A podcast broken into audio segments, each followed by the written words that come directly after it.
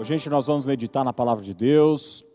Quero que você deixe sua Bíblia aí no, no gatilho. Os textos nós temos passado aí para facilitar para você e também gerar uma dinâmica maior durante a ministração.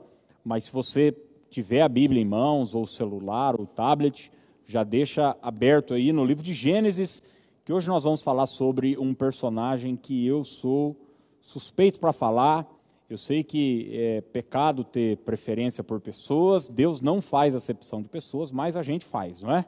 Então, é, você deve ter o seu queridinho na Bíblia, é, o Pedro, Paulo ou Jacó, Abraão, e hoje eu quero falar sobre um, eu acho que é o meu queridinho, sobre José.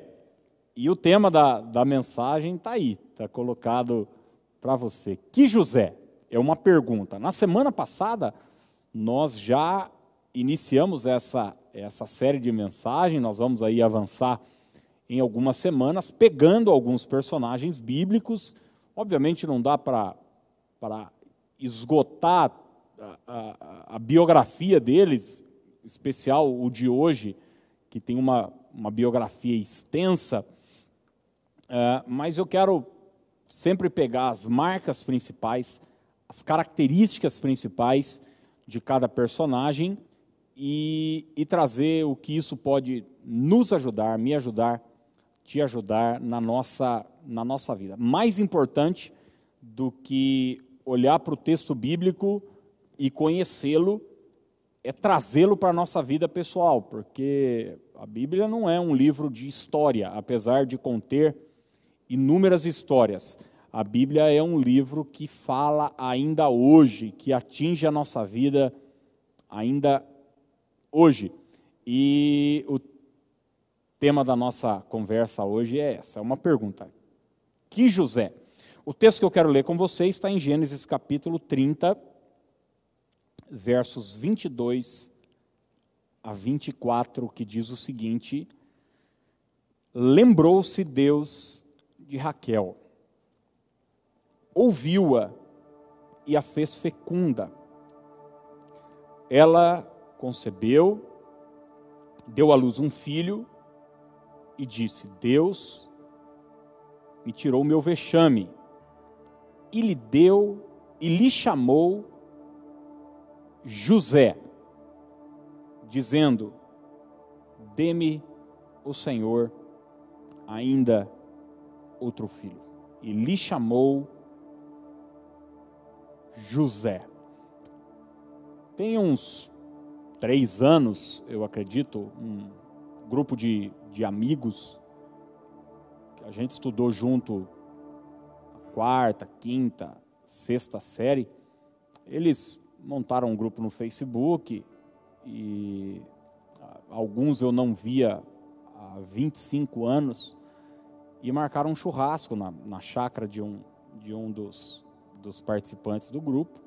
E a gente foi para bater papo, para se rever, maioria já casado, com, com filhos. Imagina você que na época nós tínhamos lá 11, 12 anos de idade. Foi legal estar tá com, com o pessoal e, e relembrar muitos momentos que a gente viveu junto. E no meio do, do bate-papo, da conversa da gente, sempre surgia um nome de alguém que que não estava lá.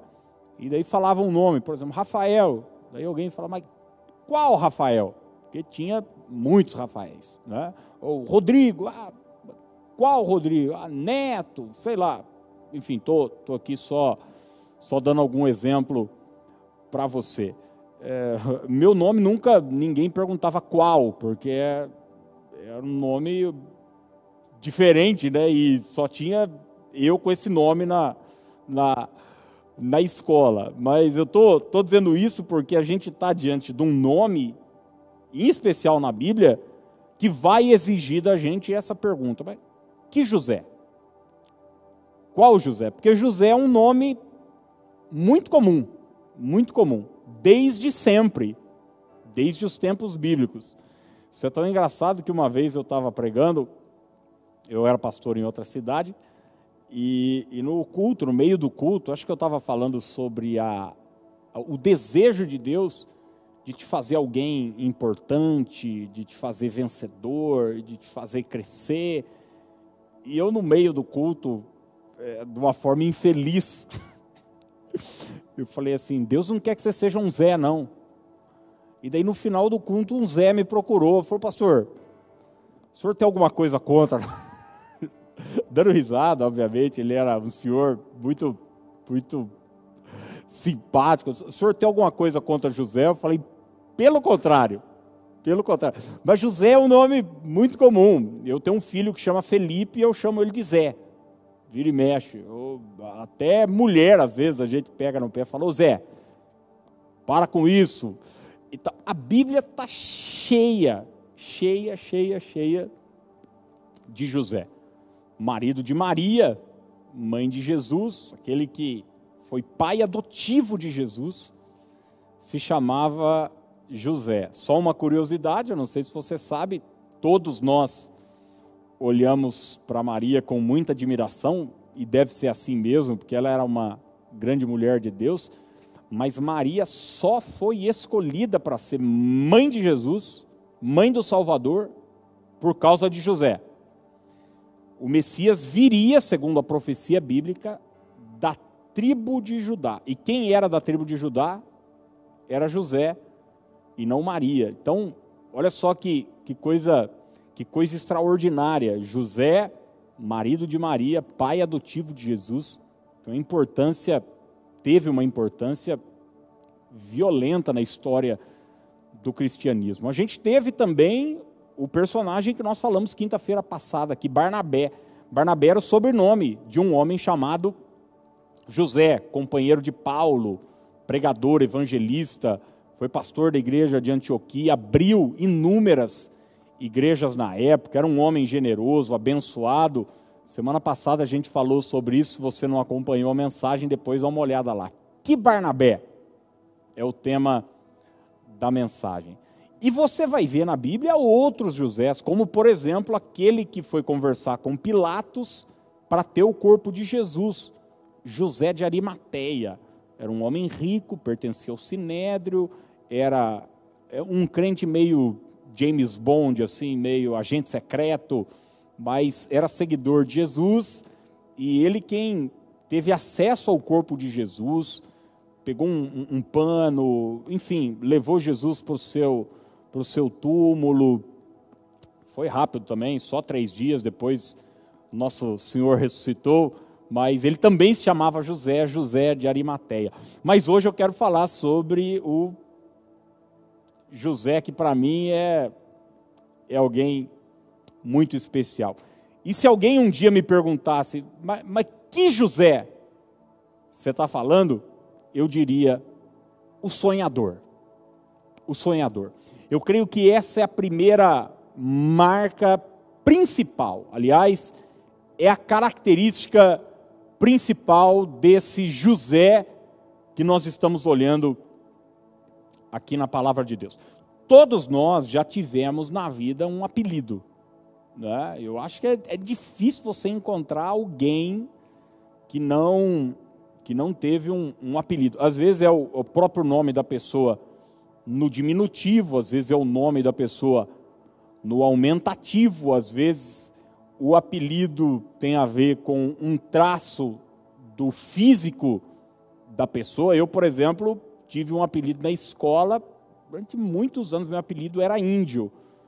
Meu pai me chama de índio até hoje, inúmeros amigos encontro ainda hoje da escola me chamam de índio por conta do, do meu cabelo. Acredite nisso, há 25 anos eu tinha um cabelo tigelinha de índio, bem liso.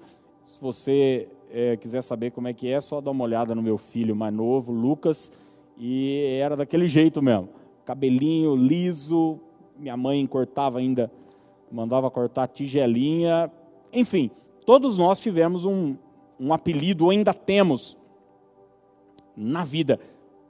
O apelido de José era, era esse, e a gente vai ver isso na palavra de Deus. Mas tudo começa exatamente porque José, aos 17 anos, começa a sonhar.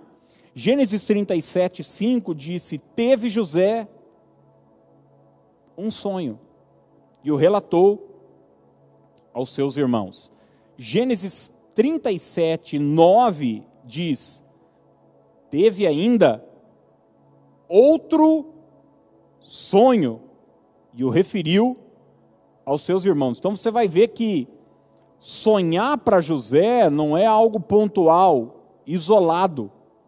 É algo que acabou fazendo parte do seu caráter. Isso foi tão forte na vida de José que um dia ele estava indo para o campo encontrar com seus irmãos, a pedido de seu pai, e o texto de Gênesis 37, 19 diz o seguinte: E diziam um ao outro, quando seus irmãos o viram de longe, eles disseram: Vem lá o tal sonhador. Vem lá o tal sonhador. A marca principal de José não tinha nada a ver com algo do seu físico. Apesar da Bíblia dizer lá na, na frente que ele era bonitão e tinha bom porte também, boa aparência, mas ninguém o chamava de musculoso, fortão, de bonitão. Não. A, a característica principal de José estava ligado ao fato dele sonhar, de ele ser um sonhador. Mas nós estamos aqui olhando para esse texto e para essa marca da vida de José e olhando somente para aquele fato que acontece com a gente quando nós botamos a cabeça no travesseiro e sonhamos. Todos nós sonhamos toda noite, ainda que a gente não não lembre, mas a gente está falando sobre essa capacidade que a gente pode ter e deve ter de sonhar com os olhos abertos. Do que se trata isso, pastor? Eu estou falando sobre ter visão, sobre projetar um futuro desejado. Sonhar é, em outras palavras, estar inconformado com o seu presente. Você vive uma situação atual, você vive é, um momento X na sua vida, e quando você olha para frente e diz: Isso vai mudar, o que eu estou vivendo hoje não vai ser permanente, o que eu estou vivendo hoje não vai subsistir por muito tempo, algo vai acontecer na minha vida. Talvez isso na sua vida sentimental, talvez isso na sua vida profissional, talvez espiritualmente, talvez algo que você viva em família. Sonhar é isso, é você olhar para o hoje e dizer o seguinte: amanhã vai mudar, vai ser diferente, lá na frente algo poderoso vai acontecer. Talvez para algumas pessoas que têm isso como marca na sua vida, pode parecer óbvio, mas muita gente encara os dramas da vida como karmas, como situações perenes, algo que você vai ter que enfrentar para sempre. Você diz: essa é a minha sina. É, Deus quis assim, minha família quis assim. Eu nasci nesse buraco e eu vou ter que viver nesse buraco para o resto da vida. Eu nasci numa família perturbada e eu vou ter que viver perturbação o resto da minha vida. Eu nasci no meio da miséria, e é na miséria que eu vou ter que me manter. Eu nasci no meio da confusão, e é assim que eu vou ter que me manter. Mas quem sonha, diz não para os dramas atuais da vida e diz: algo pode mudar, algo pode acontecer. Esse é José. Esse é José que vive um ambiente familiar extremamente hostil, difícil, complicado, para você ter uma ideia, ele é filho de um pai que é casado com quatro mulheres. Não tem como dar certo isso. Não tem. Jacó é casado com quatro mulheres, e duas delas são irmãs. Já parou para pensar uma coisa dessa? E uma começa a ter filho, a outra não tem, e daí a outra que não tem filho diz: faz o seguinte, casa com uma empregada minha, assim ela vai me dar filho. Daí a outra diz: ah, tá, então tá valendo pegar empregada, então toma uma empregada minha também. Uma confusão. E quando a mãe de José o tem, ele é o décimo primeiro filho de Jacó. Jacó, filho de Isaac, neto de Abraão. Vá vendo. No dia que você achar que sua família está com algum problema, leia Gênesis, você vai, como diria o irmão Lázaro, passar pela prova dando glória a Deus, porque a família dos patriarcas era bastante problemática. E José tinha o ódio dos seus irmãos, porque ele era filho preferido do seu pai. E os sonhos ainda geraram é, essa, essa intriga maior no meio do lar. Mas sonhar é olhar para frente com esperança. É fazer o que Ana fez. Ana era estéril, mas ela sonhava em ser mãe. Ela não aceitou a esterilidade como algo permanente. Ela disse: não, isso vai mudar. Ela era caçoada por sua rival Penina. O seu próprio marido não compreendia essa insatisfação dela porque seu marido compensava o fato dela não ser não ser mãe, tratando-a melhor do que a outra esposa, fazendo de tudo para ela, dando porção dobrada, é, as ofertas, enfim, você vai ler 1 Samuel capítulo 1, você vai entender do que eu estou falando, mas isso não tranquilizava a alma de Ana, que tinha um sonho. E muitas vezes os sonhos vão gerar essas saudáveis angústias no nosso coração. Essa inconformidade no nosso coração, mas é algo saudável, não é algo que vai trazer para mim é, é, reclamação, murmuração. O sonhador ele é inconformado, mas é uma inconformidade que o leva para uma ação, que o leva para uma ação. E Ana era desse tipo. Sonhar é fazer o que Noé fez, é ter uma visão, é ter um propósito, é ter um chamado de Deus, é ser o que o apóstolo Paulo foi. O apóstolo Paulo, ele tinha, ele era movido por uma visão. E aliás, ele vai numa das suas mensagens lá dizendo: "Eu estou sendo fiel àquela visão celestial que eu recebi". Era o sonho de pregar a palavra. Era o sonho de fazer com que o Evangelho alcançasse todas as nações da terra. E eu pergunto para você: você tem um sonho como José tinha? Você tem algo que te faz levantar da cama todas as manhãs? Eu não estou falando picar o cartão, eu não estou falando é, é, trabalhar para pagar as contas. Estou falando de ter um propósito. Gente, dentre inúmeras questões que um sonho pode gerar de benefício na vida da gente, não vai dar para se estender, eu tenho mais duas coisas para falar. Eu creio que a principal delas é que um sonho te dá senso de direção na vida. Um sonho faz isso com a gente. Um sonho não nos deixa perdido. E eu penso que tem muita gente perdida hoje em dia porque simplesmente não tem um sonho.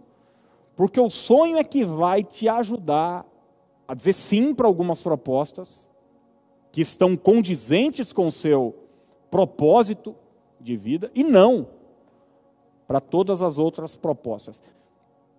Eu não vou gastar seu tempo dando exemplo de tantos convites que eu já recusei na minha vida. Tanta gente que já me convidou para trocentos milhões de coisas. Algumas delas eram amigas, algumas delas eram minhas ovelhas, algumas delas ficaram chateadas comigo por eu recusar, mas eram coisas que não tinham nada a ver com o meu sonho, com o meu propósito de vida. Então, o sonho vai te ajudar a dizer, cara, legal, bacana, mas não é para mim. Não é para mim. Quatro coisinhas rápidas aqui para você que tem um sonho. Primeiro, comece de onde você está. Comece de onde você está. Ai, Aquiles, mas eu tenho 70 anos. Abraão começou com 75. Nossa, Aquiles, mas eu sou novo demais. Jeremias foi chamado no ventre da mãe. Então, idade não é problema. Comece de onde você está. Segundo lugar, use os recursos que você já tem. Já tem. Deus nunca vai usar algo que você não tem. é, é, Moisés achou que foi chamado com 80 anos, se achou sem recurso e Deus perguntou: O que, que é isso na sua mão? A gente assiste os filmes hoje, né? Dez mandamentos, e vê José, é, Moisés com o cajado, fala, aquele cajado. Ô, gente, era só um pedaço de pau, viu? Tinha nada de. Nada de. O que fez a diferença foi aquele pedaço de pau ser colocado à disposição de Deus. Quando você coloca o que você tem à disposição de Deus, Deus usa de maneira sobrenatural para te levar rumo ao centro da vontade dele para a sua vida. Terceiro, ore a Deus sobre seus sonhos. Submeta seus sonhos a Deus. Fale com Deus sobre isso. E quarto lugar, dê um passo de cada vez. Tá bom? Não tenha pressa, não. Passo a passo. O importante é você progredir. O importante é você avançar. Eu digo sempre o seguinte: você quer ser ministro do Supremo Tribunal Federal, você quer ser desembargador, é, você precisa terminar o ginásio primeiro. Primeiro, não, não vai não vai ninguém bater na sua porta e falar, ó, ó temos um chamado aqui para você. Não, tem que terminar o ginásio, depois o colegial, depois você vai prestar vestibular, vai fazer direito, depois de formar, você vai prestar exame da ordem, daí vai, talvez, possivelmente, trabalhar de estagiário num, num, num escritório de advocacia, é, vai e depois vai ter concurso para desembargador. As coisas da vida são assim, são passo a passo. É fácil? Não é fácil. Não é moleza, não. Mas é necessário dar um passo de cada vez. Quem é José? Que José nós estamos falando? Primeiro a gente viu o sonhador. Segundo, aquele que Deus está com ele. A segunda marca fundamental que eu vejo na, na vida de José, e gente, não, não vamos esgotar a, a, as características de José hoje aqui, só vou falar três. Tem muito mais coisa, mas eu creio que essas três são as principais, e uma delas é essa: é a presença de Deus na vida de José. Eu não sei você, mas eu, eu conheço algumas pessoas que eu não consigo pensar nelas e automaticamente é, não pensar em outras pessoas juntos com ela. Por exemplo, tem amigos que são inseparáveis, né? Tem gente que de repente você encontra no shopping, você já fala, ué, mas cadê fulano? Porque estão sempre, sempre juntos. É o, é o, você consegue pensar no Batman e não pensar no, no Robin? Tem jeito não, né? São amigos inseparáveis. Você consegue pensar no Chaves e não pensar no Kiko? Amigos inseparáveis. Você consegue pensar no Zorro e não pensar no Tonto? É gente que está sempre. Você consegue pensar no Roberto e não pensar no Erasmo? É, é gente que está sempre. Tem gente que não sabe, não faz ideia do que eu tô, tô do que eu estou falando aqui. Não dá para pensar em José e não pensar em Deus. José é um sonhador? É. É alguém que olha para o futuro cheio de esperança? É. Mas José é alguém encharcado da presença de Deus. Deus está com ele. Deus tá... Sabe aquela pessoa que você fala, Deus está com esse cara? Deus tá... E por que, que eu estou falando isso? Eu estou falando isso porque a Bíblia está recheada de texto nos dando prova disso. Olha o que Gênesis 39, 2 diz. O Senhor era com José, que veio a ser homem próspero, e estava na casa de seu senhor egípcio. Aqui José está trabalhando na casa de Potifar, você vai ver, ele chega lá trabalhando como empregado, de repente ele vai já ser promovido, vai vai se tornar mordomo da casa e Deus vai começar a abençoar o cara por causa de José, a prosperar o homem por conta de José. E a questão não é que José era um cara habilidoso, ele era. Não é que José era um. Ele tinha todas as qualidades possíveis. Mas você deve conhecer um monte de gente cheia de habilidade que não chega a lugar algum. José tinha muitas habilidades, mas tinha algo que era fundamental: o Senhor era com ele. Como diz a Bíblia, gente, se o Senhor não edificar a cidade, em vão trabalham os que a edificam. Às vezes um amigo ou outro pergunta, às vezes gente que eu nem conheço pergunta pela internet para mim, acompanha a igreja, o crescimento da igreja que Deus tem feito aqui conosco. Eles perguntam, mas pastor, me fala aí qual é a, a fórmula. Eu sei que existem coisas que nos competem, que são responsabilidades nossas, excelência no que se faz, seriedade. Eu sei de tudo isso. Mas se Deus não abençoar, se o Senhor não entrar junto, tudo é em vão. É só teatro, é só teatro, não chega a lugar algum. Gênesis 39, 21. Avançando um pouco na vida de José. Agora ele está preso, gente, está na prisão. E olha que a Bíblia diz: o Senhor, porém, era com José. Ele foi benigno, ele deu mercê perante o carcereiro. Sabe, tem gente que quando você está na boa, ele está com você. Mas quando você está na pior, o que, que ele faz? Vai embora, pois Deus não. Deus era com José quando ele foi promovido na casa de Potifar, quando ele começou a prosperar na casa de Potifar, mas Deus era com José na prisão também. Gênesis 39, 23. E nenhum cuidado tinha o carcereiro de todas as coisas que estavam nas mãos de José, porquanto o Senhor era com ele, e tudo que ele fazia, o Senhor prosperava. Por favor, preste muita atenção em algo que eu vou dizer para você agora. Esquece aí o cachorro que está passando na sua sala, criança gritando. Preste atenção em algo que eu vou dizer. Manter um relacionamento pessoal com Deus é a chave para uma vida vitoriosa. Vou repetir: manter um relacionamento pessoal com Deus é a chave de uma vida vitoriosa. Muitas pessoas, gente, muitas pessoas estão esfriando na fé nesse tempo aqui. Tem mais de 100 dias que os templos estão fechados. Muita gente está esfriando na fé por um simples fato, porque não tinha um relacionamento pessoal com Cristo, só frequentava uma igreja. Eu não estou dizendo que frequentar uma igreja não seja importante.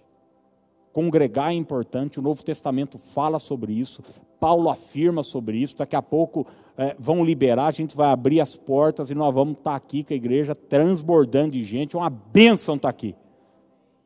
Mas deixa eu dizer uma coisa para você: mas nada substitui um relacionamento pessoal com Jesus de Nazaré. O que, que é um, um relacionamento pessoal com Jesus de Nazaré? É não depender de terceiros para falar com Deus. É trancar a porta do quarto, é abrir sua Bíblia, é dobrar seu joelho, é ir dirigindo o carro para o trabalho, é falar com Ele, é ter vida com Deus. O Senhor era com José. Deus quer ser com você. Eu tenho uma boa notícia para você. Quando Jesus Cristo morreu, inúmeras coisas aconteceram, terremoto, teve uma série, ficou escuro a terra, mas tem um fator que aconteceu que foi determinante na história da humanidade. O véu do templo, o véu que separava a arca da aliança, a presença de Deus com o povo, tinha um véu muito espesso, muito grosso. Aquele véu foi rasgado de alto a baixo. O que a figura bíblica aqui é simples.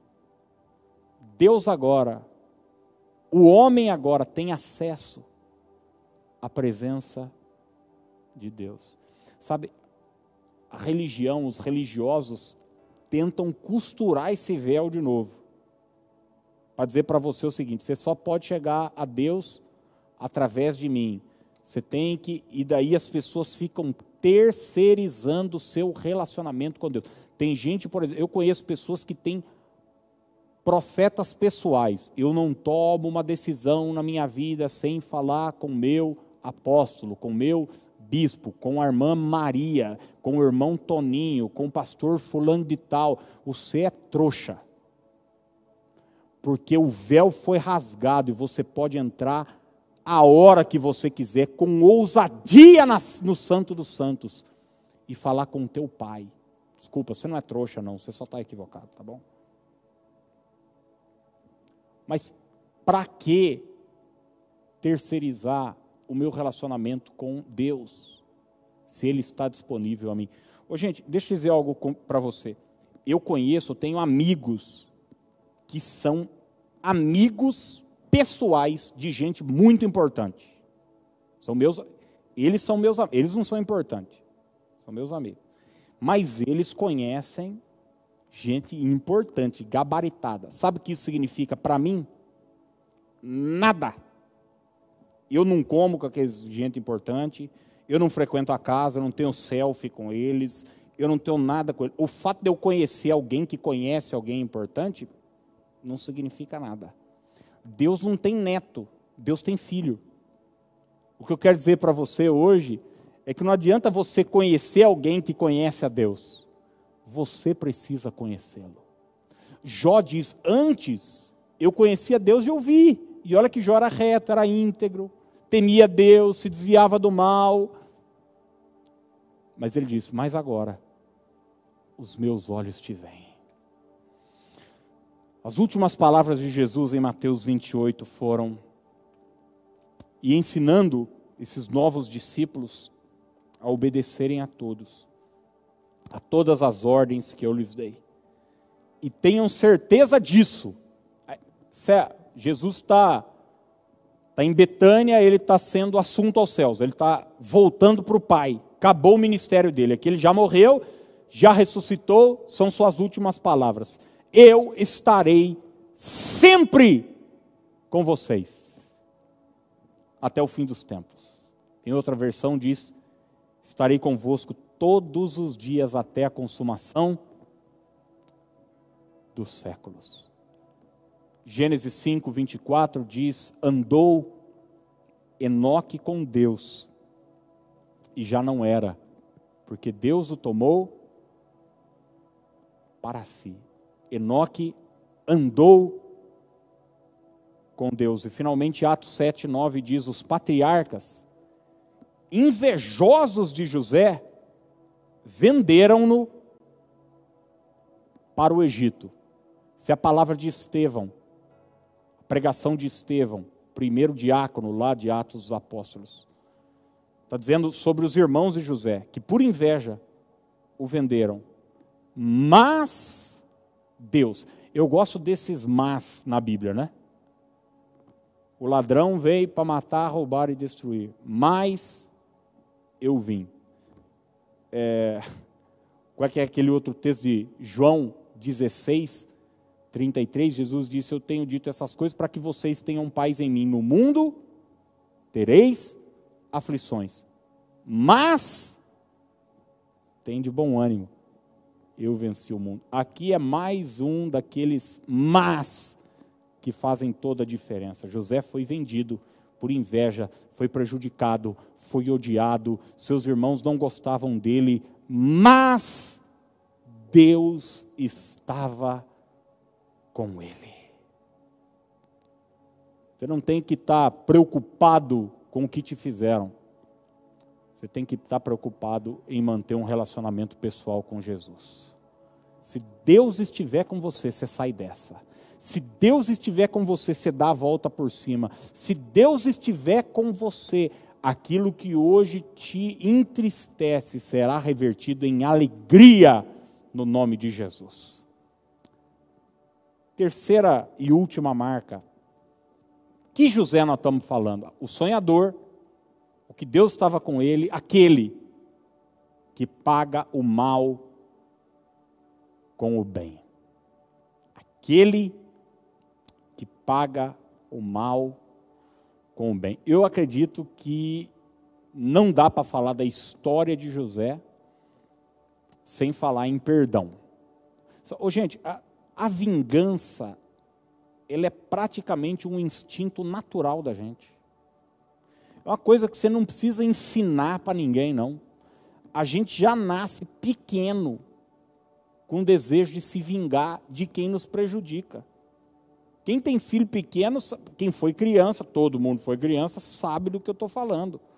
Alguém pega o seu carrinho e quebra. O que é que você vai fazer?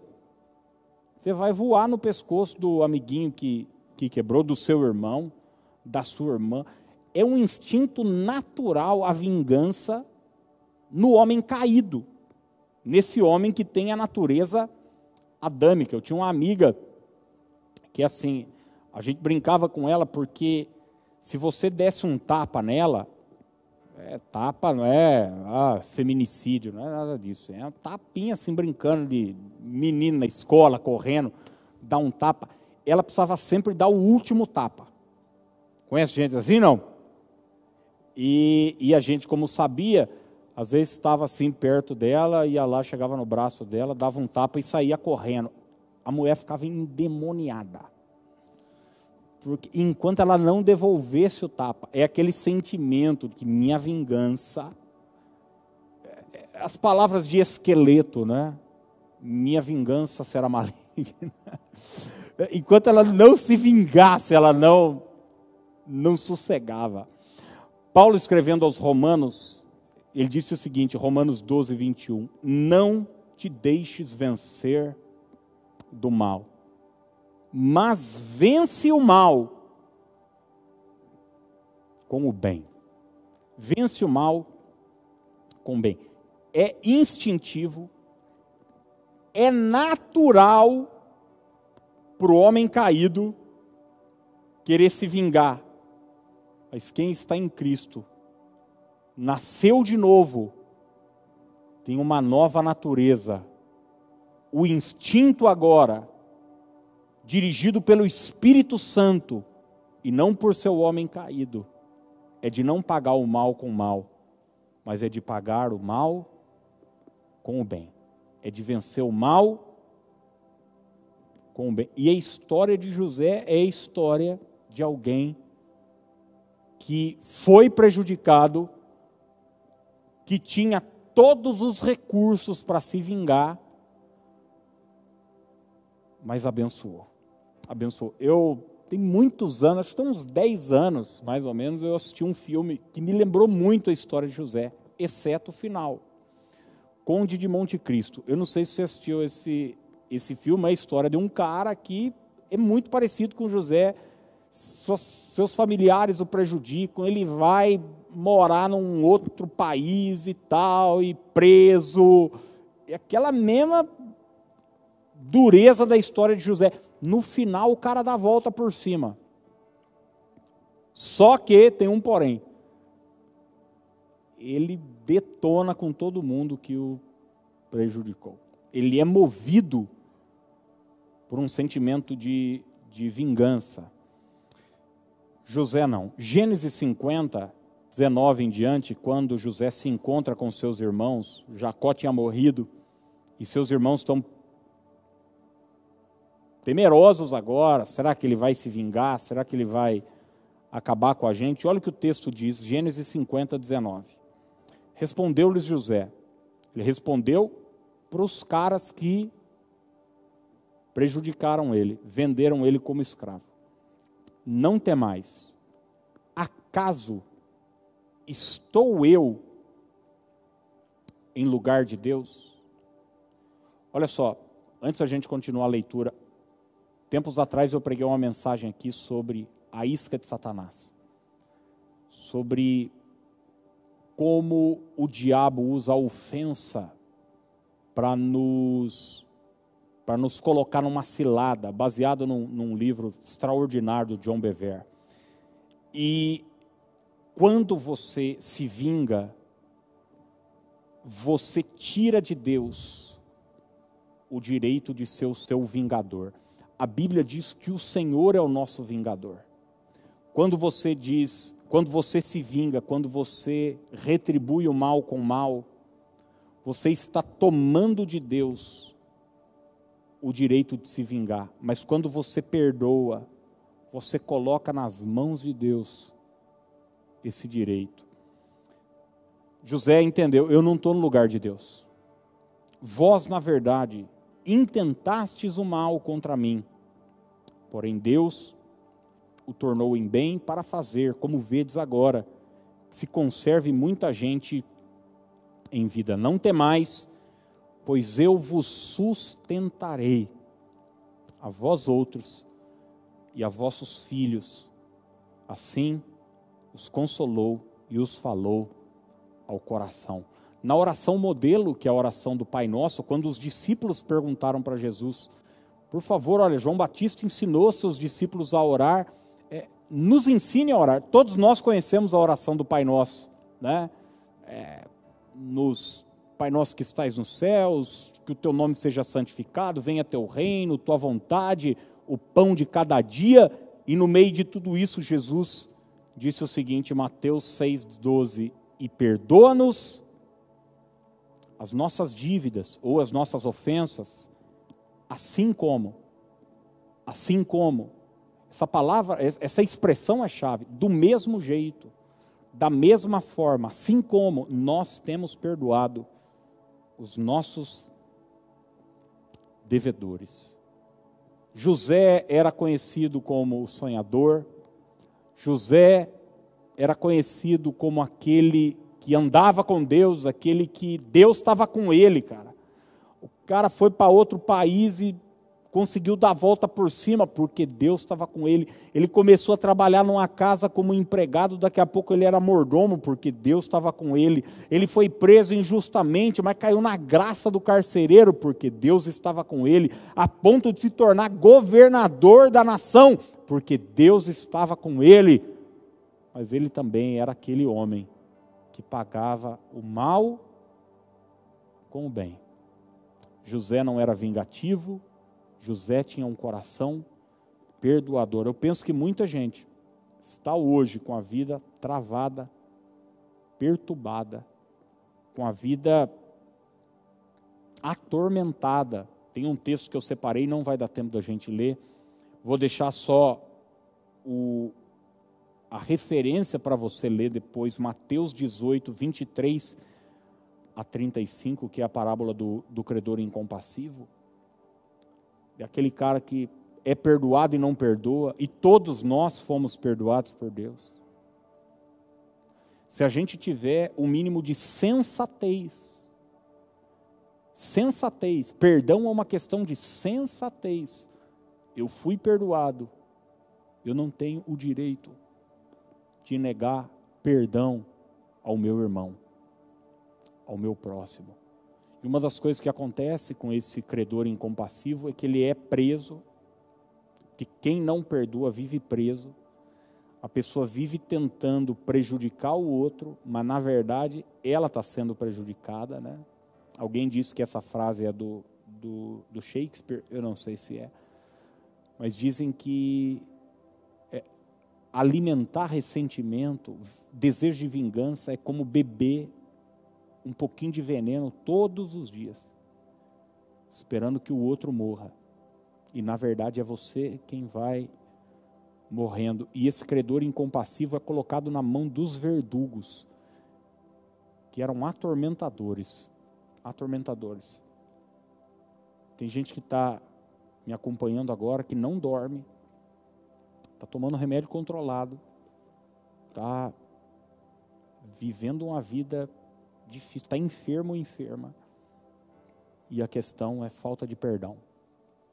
Você perdoar, você sai dessa. Eu não estou dizendo que todo mundo que está vivendo uma situação difícil é por causa disso, mas muitas enfermidades são resultado de ressentimento, resultado de ódio acumulado.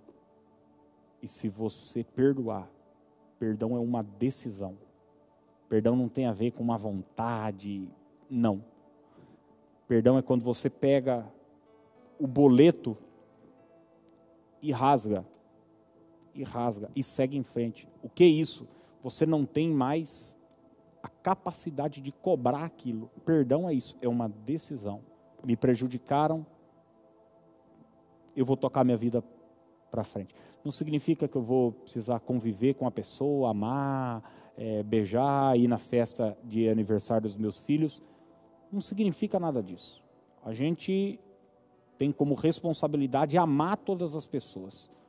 Intimidade, é, empatia é outra coisa completamente diferente. Mas o perdão é fundamental para a vida do cristão. Enquanto o pessoal da música chega para a gente encerrar orando, eu quero deixar para você o que acontece com alguém que tem como marca na vida o sonho, a amizade com Deus e um coração perdoador. Olha o que Deus pode fazer com alguém assim, como esse José. E eu termino com Gênesis 41, 41, que diz: Disse mais Faraó a José: Vês que te faço autoridade sobre toda a terra do Egito. Esse dia, só um parênteses, ele acordou na prisão e foi dormir no palácio, no mesmo dia. Então, tirou o Faraó o seu anel de sinete da mão e o pôs na mão de José, fez-o vestir roupas de linho fino lhe pôs ao pescoço um colar de ouro, fê-lo subir ao seu segundo carro e clamavam diante dele: Inclinai-vos. Desse modo, o constituiu sobre toda a terra do Egito. Do Egito. Quando falam de você, quando falam Luciana, Paula, eh, Jabes, Márcio, Marcela, quando falam seu nome, o que vem à mente das pessoas? Uma pessoa sonhadora, uma pessoa íntima de Deus, uma pessoa perdoadora, coração bom. Que a vida, história, a biografia de José nos ajude a ser gente melhor. Que Deus te abençoe poderosamente em nome de Jesus.